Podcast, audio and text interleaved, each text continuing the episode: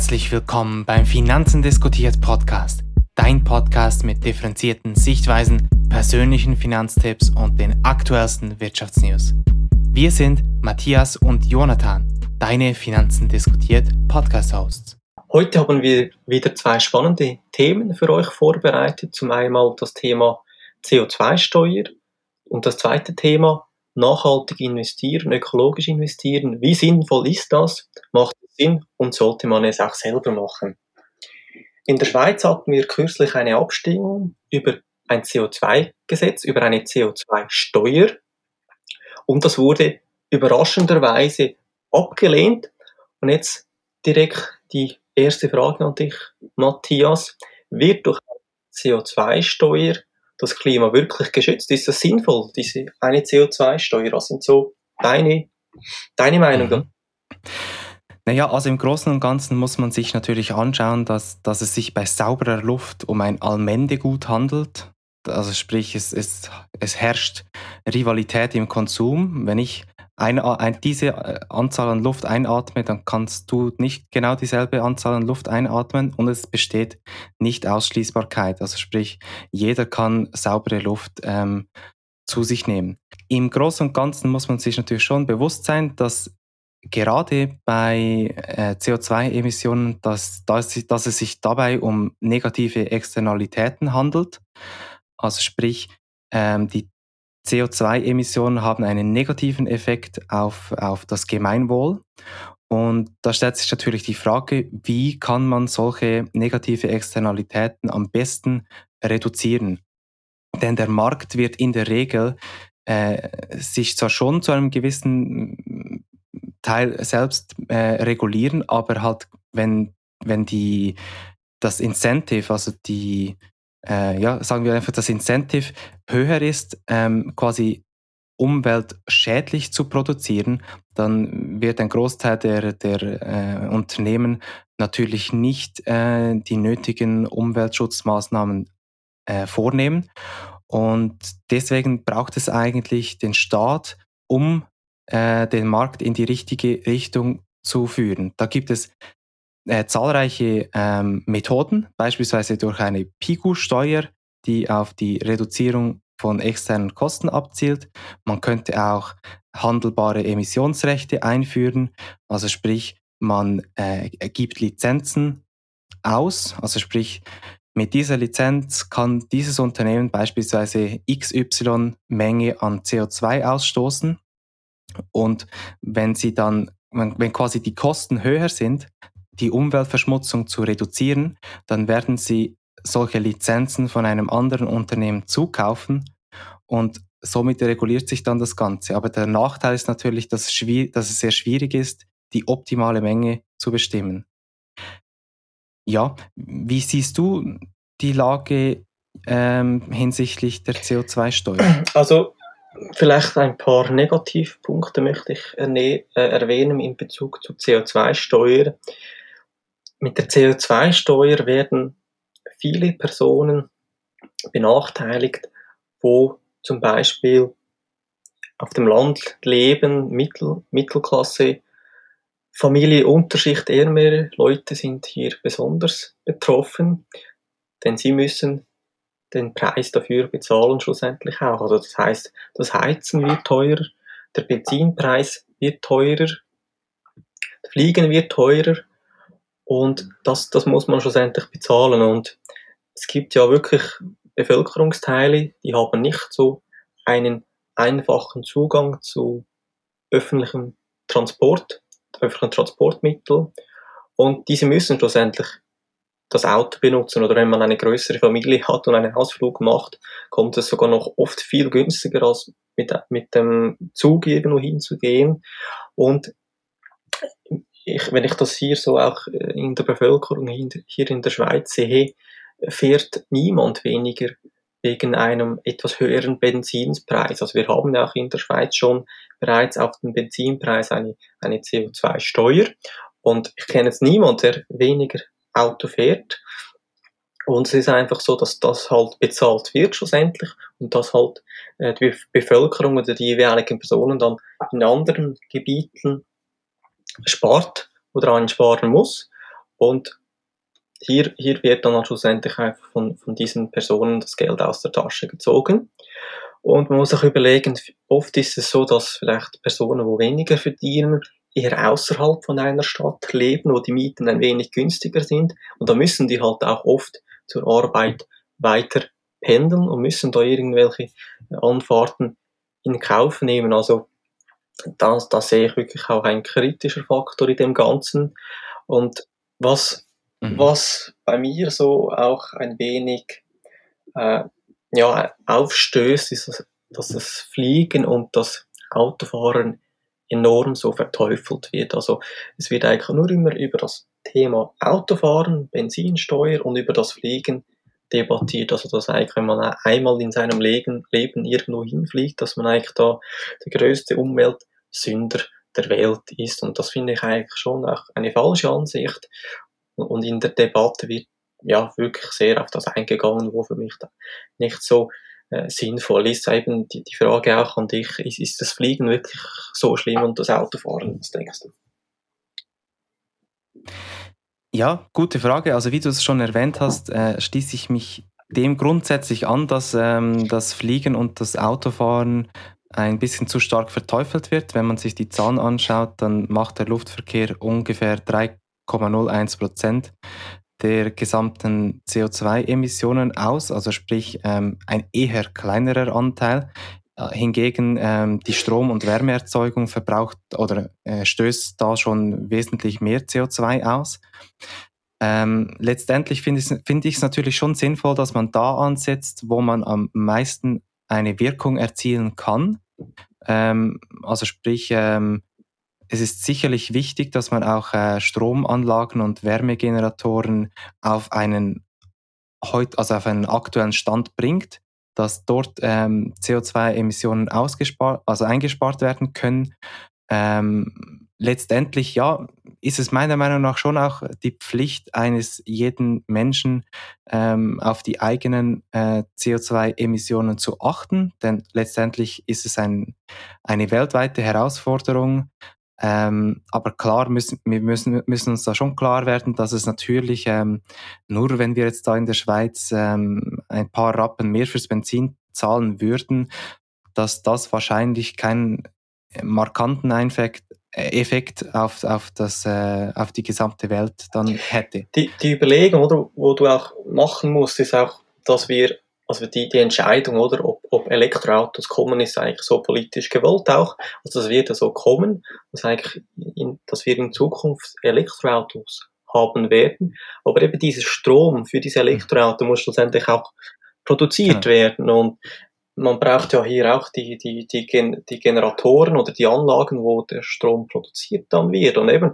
wenn man dann einfach, sag ich mal, bei dieser Statistik, wo du erwähnt hast, bei, bei dieser Grafik, wenn man einfach dann der Anteil des Verkehrs ist dann eigentlich sehr klein wahrscheinlich dann, aber dann der Anteil Strom und Wärme, der wird eigentlich noch größer sein, wenn man dann einfach noch weitere Kohlekraftwerke und so weiter baut. Und es gibt auch eine, eine interessante Aussage des WWFs Schweiz, ist, dass äh, Kohlekraftwerke sind die klimaschädlichsten die klimaschädlichste Art, um Strom überhaupt zu produzieren. Oder ein mittelgroßes Kohlekraftwerk stößt rund 10 Millionen Tonnen CO2 pro Jahr, pro Jahr aus. Das sind so viele wie alle Schweizer Autos in einem Jahr zusammen. Also der gesamte schweizerische äh, Autoverkehr äh, könnte man, wenn man ein Kohlekraftwerk in in Deutschland oder Polen ausschalten würden, direkt eigentlich kompensieren. Also für mich ist einfach mhm. wichtig,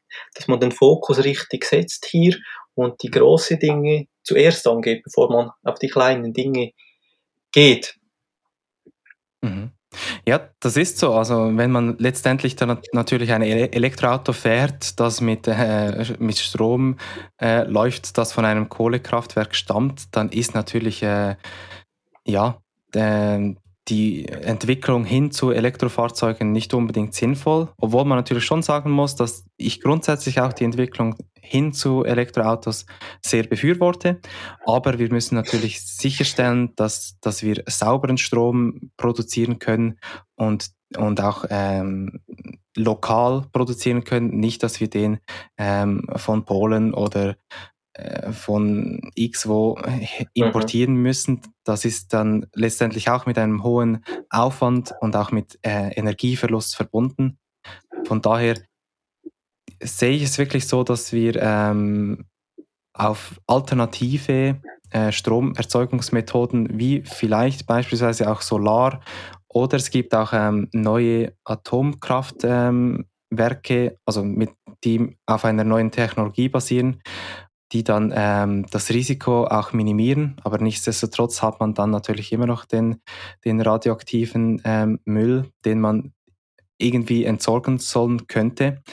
Und das sind die aktuellen Herausforderungen, die, die vor uns stehen. Ich denke, es ist sicher wichtig, dass wir uns damit befassen und, ähm, und wirklich halt, wenn möglichst, weg von den Kohlekraftwerken und hin zu sauberer Energieerzeugung kommen. Mhm.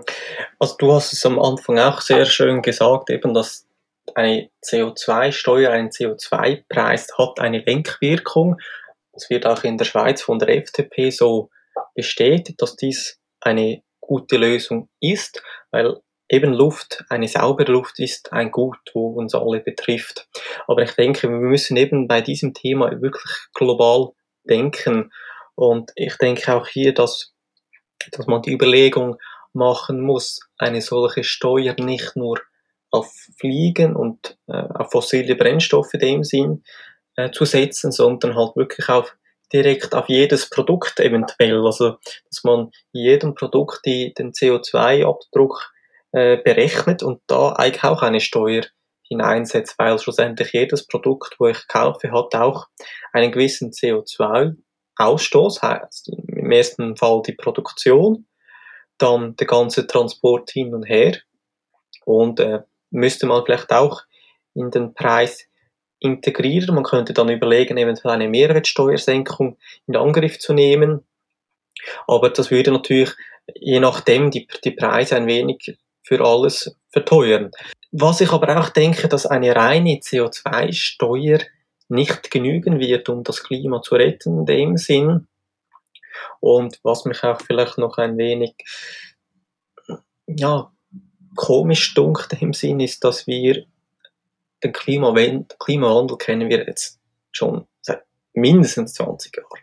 Also wir, wir kennen das eigentlich noch viel länger, aber ich sage mal, die letzten 20 Jahre, Jahren äh, wurde es uns enorm bewusst, aber irgendwie habe ich das Gefühl, dass es eigentlich relativ wenig umgesetzt wurde. Also ich denke eben diese, diese Elektromobilität, also ich denke im Jahr 2021 müssten wir eigentlich schon alle mit Elektroautos hier herumfahren, aber irgendwie, es, es, wurde schon etwas gemacht, aber ich denke auch viel zu langsam mhm. über diese, diese letzten 20 Jahre. Eben, es wurde schon etwas gemacht, aber ich, ich weiß nicht, was denkst du, wurde zu wenig gemacht?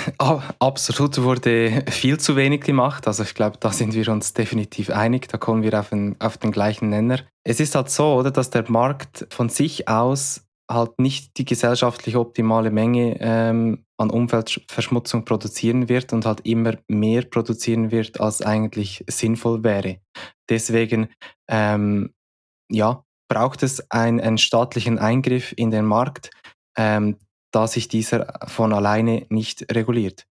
Und wenn wir jetzt nochmals ähm, kurz auf, auf die Autos zu sprechen kommen, auf, auf äh, Diesel- oder Benzinbetriebene äh, Autos, muss man sich natürlich schon auch bewusst werden, dass, ähm, ich sage jetzt mal, traditionelle Autofirmen in den letzten paar Jahren halt einfach viel zu wenig ähm, in diese Richtung gemacht haben und auch viel zu wenig in die Entwicklung und also in die Forschung und Entwicklung von Elektromobilität oder auch von, von Brennstoffzellenbetriebene Autos gemacht haben und eigentlich einfach den Markt von, von Benzinern und, und Dieselmotor-betriebenen Motoren abgeschöpft haben und eine, ja, einen guten Gewinn daraus erzielen konnten. Von daher bin ich natürlich schon froh, dass wir nun an einem Punkt angelangt sind, ähm, an dem Elektromobilität wirklich auch kompetitiv ist. Also sprich, ein Elektroauto ist nicht mehr schlechter als ein, ein Otto-Normalfahrzeug. Mhm. Ähm, oder wie schätzt du die Entwicklung zu Elektromobilität ein? Ja, also ich finde es grundsätzlich gut, dass man auf etwas umsattelt, wo wir den Strom eigentlich äh, regenerativ, ökologisch produzieren können. Das haben wir beim Benzinmotor oder beim Diesel haben wir diese Möglichkeit nicht. Wir können kein, äh, kein Benzin äh, ökologisch nachhaltig herstellen. Okay, es gibt schon diese, diese synthetischen Kraftstoffe, aber das ist mm, für, für die breite Masse nicht so geeignet, eher vielleicht bei Flugzeugen oder so. Was äh, was eine, also ich habe noch eine Frage für dich jetzt vielleicht zum Abschluss von diesem Thema, ist, wir haben ja, wir sind, haben jetzt eben so besprochen und sind auf den Nenner gekommen, dass wir eigentlich noch nicht so weit sind und dass bis wir wirklich komplett auf CO2-neutral sind, geht es noch eine Weile. Und die mhm. Frage ist jetzt, müssen wir auf Dinge verzichten oder reduzieren. Eben sagst du, ja, wir müssen, sollen oder müssen weniger fliegen, weniger Auto fahren, weniger heizen, weniger am Computer sein, weniger Netflix schauen. Netflix ist auch ein Thema so gewesen mal in den Medien, das ist enorm, das, oder das, generell das, das Thema Streaming enorm viel Strom benötigt mhm. auch, oder Kryptowährungen, müssen Klar. wir Bitcoin verbieten, müssen wir Streaming verbieten, da sind so, so die sozialistischen mhm. äh, Gedanken. Was, was denkst du? Klar. Naja, also im Großen und Ganzen finde ich es äh, schlecht, wenn wir einfach ähm, das Mittel quasi verteufeln. Also sprich, wenn wir jetzt äh, uns die Flugindustrie anschauen, finde ich es schlecht, dass wir einfach das Fliegen per se verteufeln ähm, und, und, mit Verboten ähm, einen gewissen Druck auf, auf die Bevölkerung aufbauen wollen. Ähm, denn letztendlich ist nicht das Fliegen ähm, schlimm, sondern der CO2-Ausstoß. Es gibt gerade auch ähm, in der Flugbranche diverse Entwicklungen hin zu äh, Sustainable Aviation Fuel, SAF. Und das wäre jetzt beispielsweise wirklich eine sehr nachhaltige Lösung. Und es gibt schon zahlreiche Firmen, die daran äh, arbeiten und daran forschen. Von daher, wenn wir jetzt wirklich einen, einen CO2-neutralen ähm, Betriebsstoff für Flugzeuge hätten, dann ähm, glaube ich, dann wäre die ganze Debatte ums Fliegen ähm, nicht, so, nicht so turbulent. Also sprich, warum sollte man auf das Flugzeug verzichten, wenn der CO2-Ausstoß minimal ist? Und das zieht sich dann, dann natürlich durch, durch die gesamte Palette hindurch. Dasselbe gilt dann natürlich für, für Autos. Wir sollen nicht das Autofahren verteufeln, sondern der CO2-Ausstoß des Autofahren. Genau. Ja, ich sehe es auch sehr, sehr ähnlich und einfach noch vielleicht das Abschlusswort zu, zu diesem Thema ist einfach, wir Menschen verbrauchen von Natur aus äh, Ressourcen. Also ich sage mal nur schon das Thema Nahrung, also die ganze das Gemüseanbau, Anbau von, von Lebensmitteln, das verursacht nur schon CO2. Also ja, dass wir einen Grund Ausstoß an CO2 machen, ist eigentlich ja, gegeben. Also wir können auch da nicht mehr, ja, also gar von nichts, von nichts leben, in dem Sinn, von nichts, von nichts essen. Also es, es liegt in der Natur eigentlich, dass wir CO2 ausstoßen. Natürlich werden wir nie wie, wie früher, wo wir die Acker mit, mit, mit Ochsen und so gepflügt haben, auf so, solch einen äh, geringen CO2-Ausstoß kommen, aber man muss auch sagen, oder, wir haben durch, durch Erdöl, durch diese ganze Technologie der Dampfmaschine und so weiter, haben wir einen Wohlstand erschaffen. In den letzten paar Jahren, der ist unglaublich, oder? Wir, wir leben besser als die Könige im Mittelalter. Wir können äh, Himbeeren und, Früchte zu jeder mhm. Jahreszeit essen. Das konnten die reichsten Leute äh, und Könige damals nicht. Also äh, wir haben wirklich einen Wohlstand dadurch auch erschaffen, durch diese äh, fossile Brennstoffe. Und darum eben ist es auch falsch, wenn man das wirklich zu 100% verteufelt. Ohne diese Brennstoffe wären wir wahrscheinlich nicht so weit in allen Belangen unseres, unseres Lebens, wie wir durch diese Brennstoffe nun jetzt sind. Aber ähm, jetzt ist es wirklich auch so, dass, dass das Thema nachhaltig investieren in diesem Zusammenhang auch immer mehr in den Vordergrund rückt. Ich habe Gefühl, Gefühl vor allem jetzt ist dieses Thema enorm groß, vielleicht auch durch Fridays for, for Future auch vielleicht. Aber es ist wirklich ein sehr großes Thema, wo wir aktuell haben. Was sind deine Gedanken so zu diesem Thema nachhaltig investieren?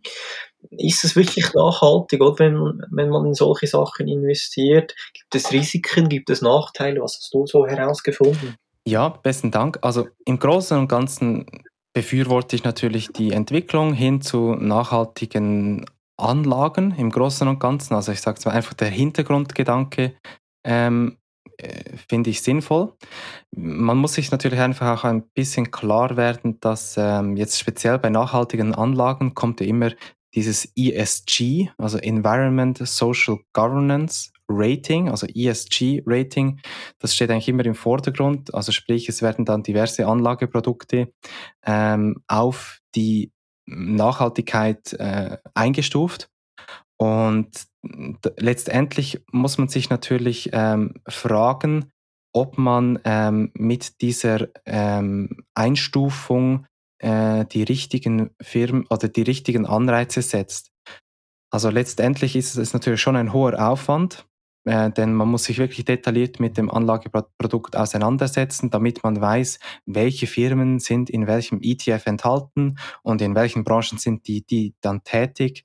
Ähm, dies führt letztendlich dann schon zu einer reduzierten Diversifikation, wenn man sich ähm, wirklich nur auf ähm, nachhaltige Investitionen fokussieren will. Wahrscheinlich hat man dann auch eher eine geringere Rendite kurz- bis mittelfristig. Langfristig kann es dann natürlich schon äh, sogar sehr rentabel sein, wenn man auf die, ähm, auf die richtigen ähm, Firmen setzt.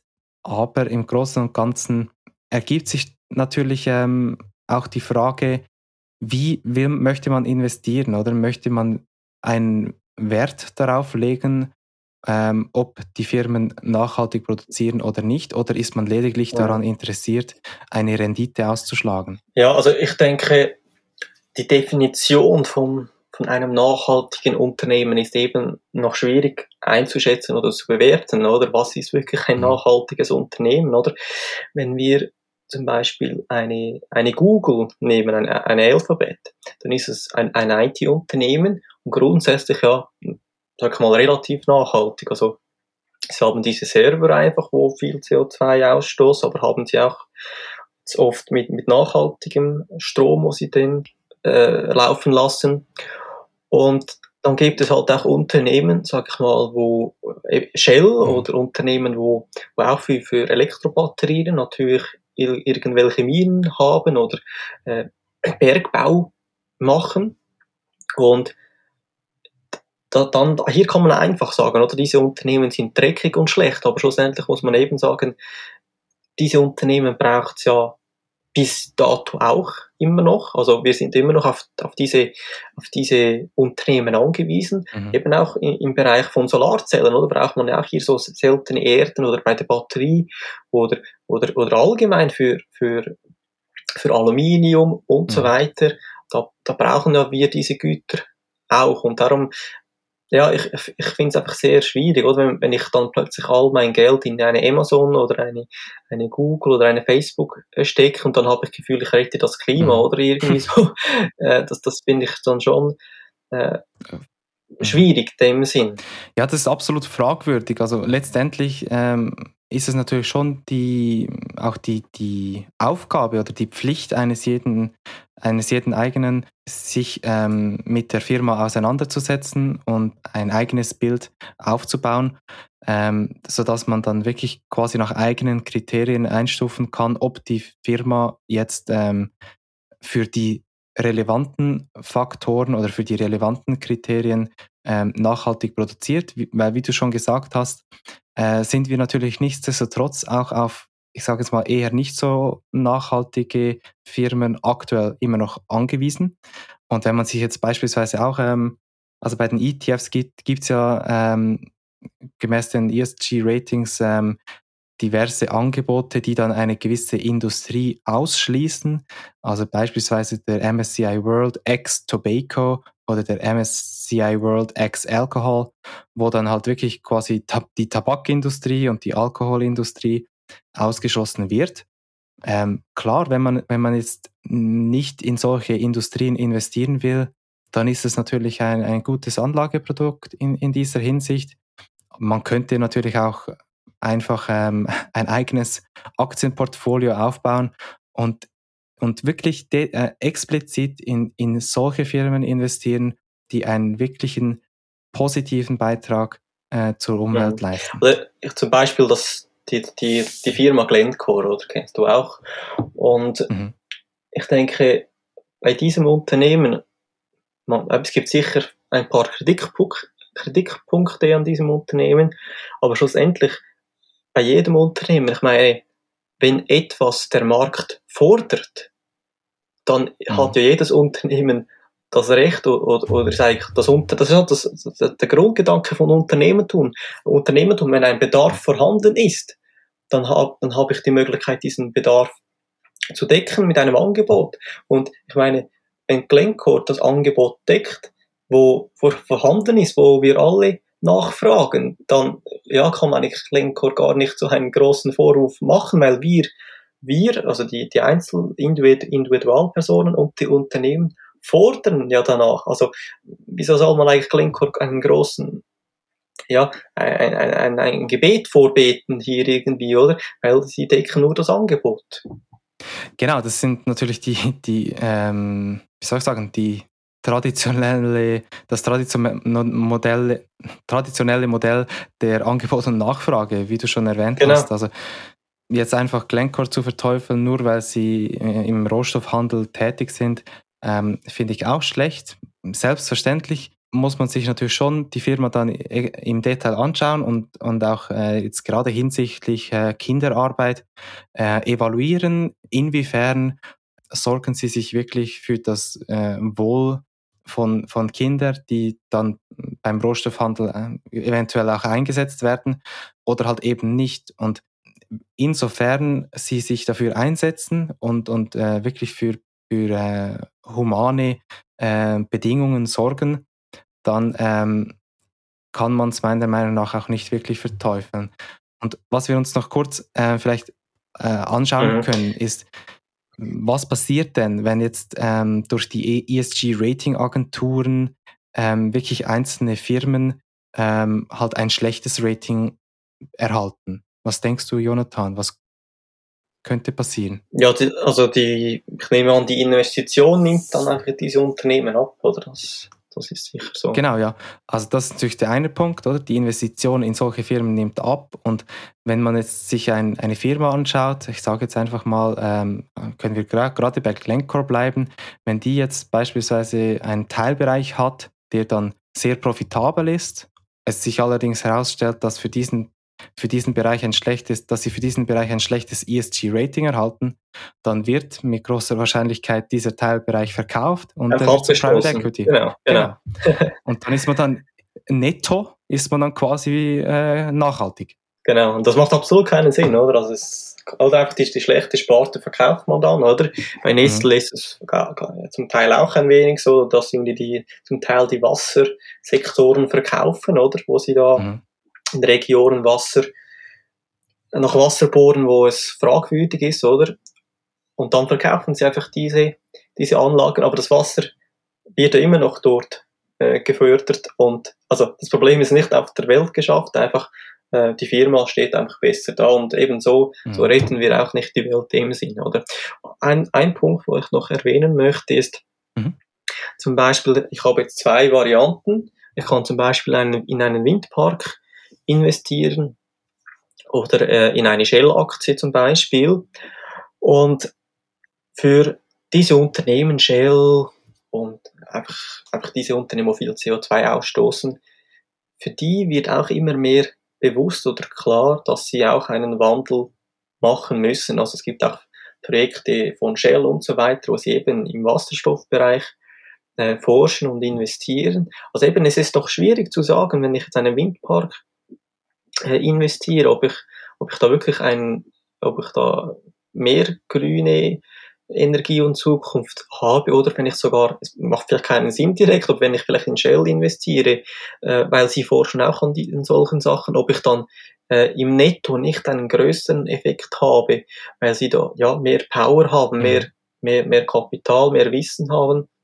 Also ist auch noch interessant in, in diesem Zusammenhang, weil eben diese, diese Unternehmen sind sich auch bewusst, dass dieser Wandel kommt. kommt. Ich denke einfach, der politische Druck könnte man noch deutlich erhöhen auf diese Unternehmen, da, da, damit man eben äh, schneller an diese Ziele kommt und dass diese Unternehmen dann auch vielleicht eben, sage mal, eine, eine Shell dann vielleicht auch in, in 20 Jahren Windkraftanlagen hat. Oder warum nicht? Und dann, wenn man Shell-Aktien hat und jetzt sie an, anfangen in Windkraft zu investieren, dann ist man auch dann in 20 Jahren grün in dem Sinn, oder? Und ich denke, ähm, du hast angesprochen mit diesen ETFs auch. Und nehmen wir an, ich habe jetzt eine MSCI World, also die ganze Welt oder eine S&P 500 und da sind auch diese CO2-Schleuderunternehmen auch dabei. Und ähm, mhm. ein Index, also ein ETF, ein Index wird ja immer neu gewichtet auch. Und jetzt nehmen wir an, in 20 Jahren äh, brauchen wir kein Erdöl mehr und dann ist Shell pleite, ist für mich kein großes Problem in einem Index, weil diese, diese Unternehmen oder dieses Unternehmen fällt ja dann einfach aus dem, aus dem Index heraus. Also, du, du weißt, was ich meine. Also, der, der mhm. Index wird automatisch Absolut. dann nachhaltiger. Wenn, wenn wir alle wollen, dass, dass, das dass, so, ja. dass es ökologisch wird, dass die Politik die Anreize richtig setzt, und, da, und dann, wenn wir einen Druck machen, wird, wird eigentlich ein MSCI World in 20 Jahren so oder so enorm ökologisch. Mhm. Ja, nicht, also sehr ökologisch sein, sag ich jetzt mal. Genau, und da, da schließen wir auch wieder den Kreis, oder? Letztendlich kommt es wirklich auf das auf die Nachfrage und auf das Angebot an. Und äh, schlussendlich ähm, werden diejenigen Firmen profitieren und erfolgreich sein in 20 Jahren, die von, also die ein, ein gutes Angebot äh, anbieten und das auch von den Nachfragern nachgefragt wird. Ähm, und wie du gesagt hast, ähm, finde ich es, ähm, ja, also mit einem, mit einem MSCI World deckt man natürlich äh, die ganze Welt ab und, und, und der reguliert sich eigentlich selbst, wenn, wenn äh, ich sage jetzt mal CO2, also CO2 negative oder CO2, halt die Klimaschleudern, ähm, wenn die ähm, nicht profitabel sind, dann werden die sowieso aus dem Index herausfallen. Richtig. Von daher, ähm, ja. Also es ist wirklich ein, ein, ein schwieriges Thema auch, sage ich mal, wo man sich intensiv mit, dem, mit der ganzen Thematik befassen muss. Und also eben, ich finde es sehr schwierig, einfach diese Einteilung, was ist nachhaltig, was nicht. Ich möchte aber hier zum Schluss erwähnen, eben, dass ich wirklich äh, sehr äh, für den Klimaschutz bin und äh, dass, dass ich der Meinung bin, dass man hier wirklich dieses Thema anpacken muss, damit wir eine saubere Umwelt haben. Lösungen, Lösungsansätze gibt es verschiedene. Ich denke, wir müssen eine, eine Kombination äh, davon haben und ja, das möglichst Beste daraus machen, ohne, äh, sage ich mal, wirklich die Wirtschaft an, an, an die Wand zu fahren, wirklich mit einem, mit einem CO2-Steuer, denke ich, ist eben ein, ein, schon mal ein guter Ansatz, dann mit, mit Investitionen ähm, in Startups, in Technologie, in Forschung, dass man das fördert. Mhm. Ja, diesem Schlusswort schließe ich mich natürlich gerne an. Dann danken wir euch für eure Aufmerksamkeit und bis zum nächsten Mal.